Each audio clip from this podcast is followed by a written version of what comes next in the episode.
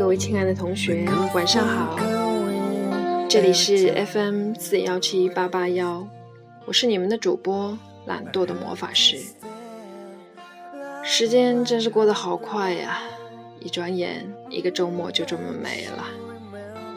明天又要回到朝九晚五的工作中去。不过有一份每天必须去忙碌的工作，身体健康。身边的亲人和朋友都平安，我们已经比这个世界上大多数的人幸福快乐的多了。没有埃博拉病毒在身边侵扰，没有生活在战火纷飞的国度，走在街上也不会无缘无故被人一枪打死。我们真的是有太多理由要祈祷自己继续幸福下去。哦，对了。还有每天可以收听到魔法师的节目，是不是又增添了一些幸福感指数呢？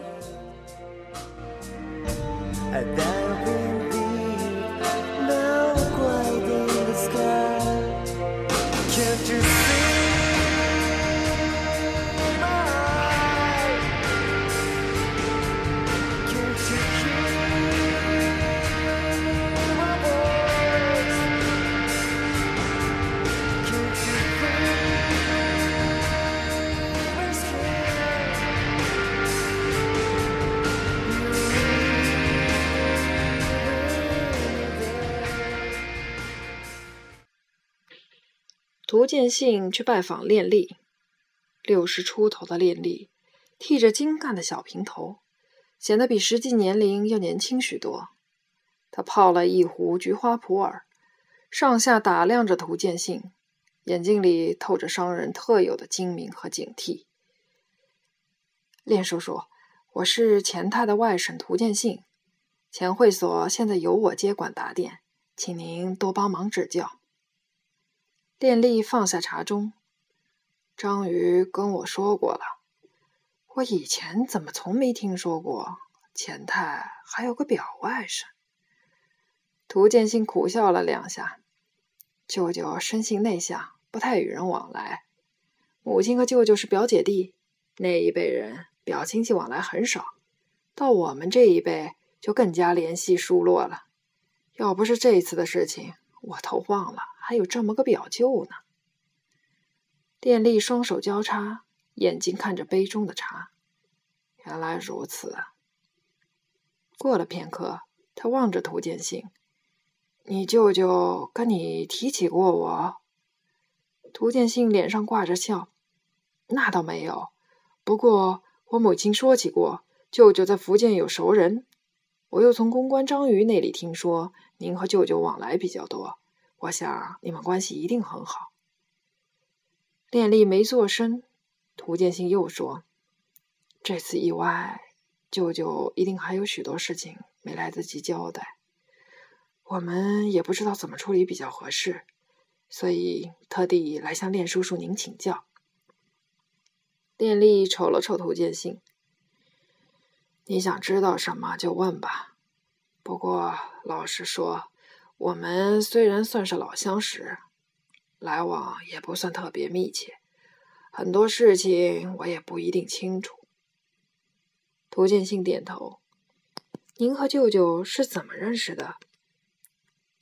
四十多年前，我还在青口月婆村放牛，你舅舅插队到月婆村，我们俩年纪差不多，就熟络了。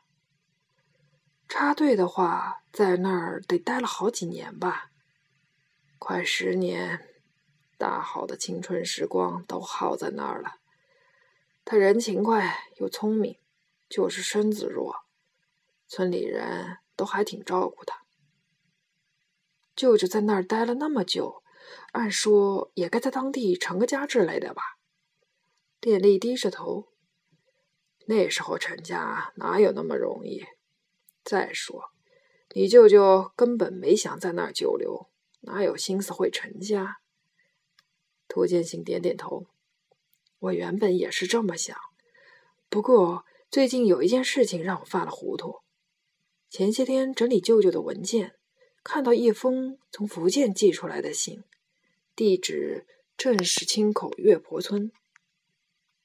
练丽脸上神色一紧，那信里说了什么？说舅舅要找的人赵玄，在一九八零年去世，曾有一女，后夭折。这个赵玄是什么人？他跟舅舅又是什么关系？练丽没吱声。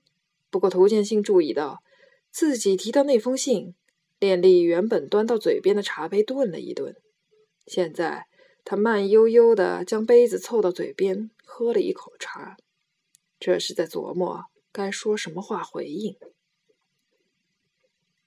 一九八零年去世，曾有一女。按照这个说法。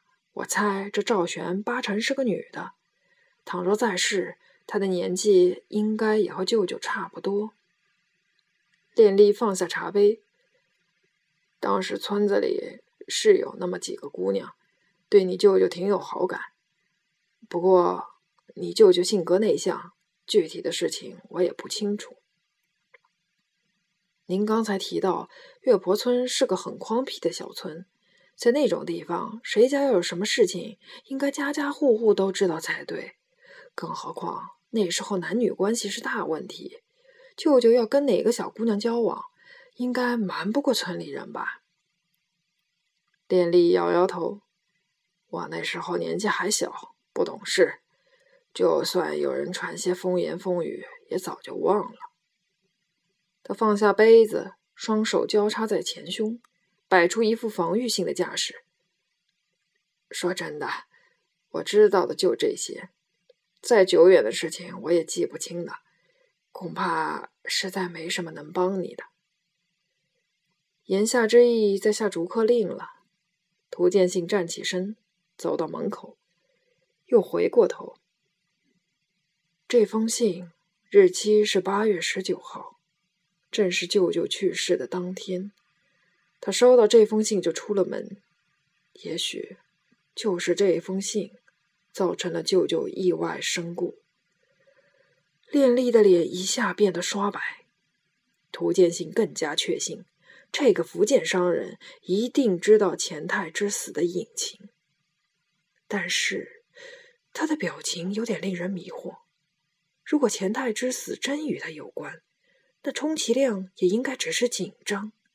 而列丽此刻的表情是既惊讶又恐惧，他到底在怕什么呢？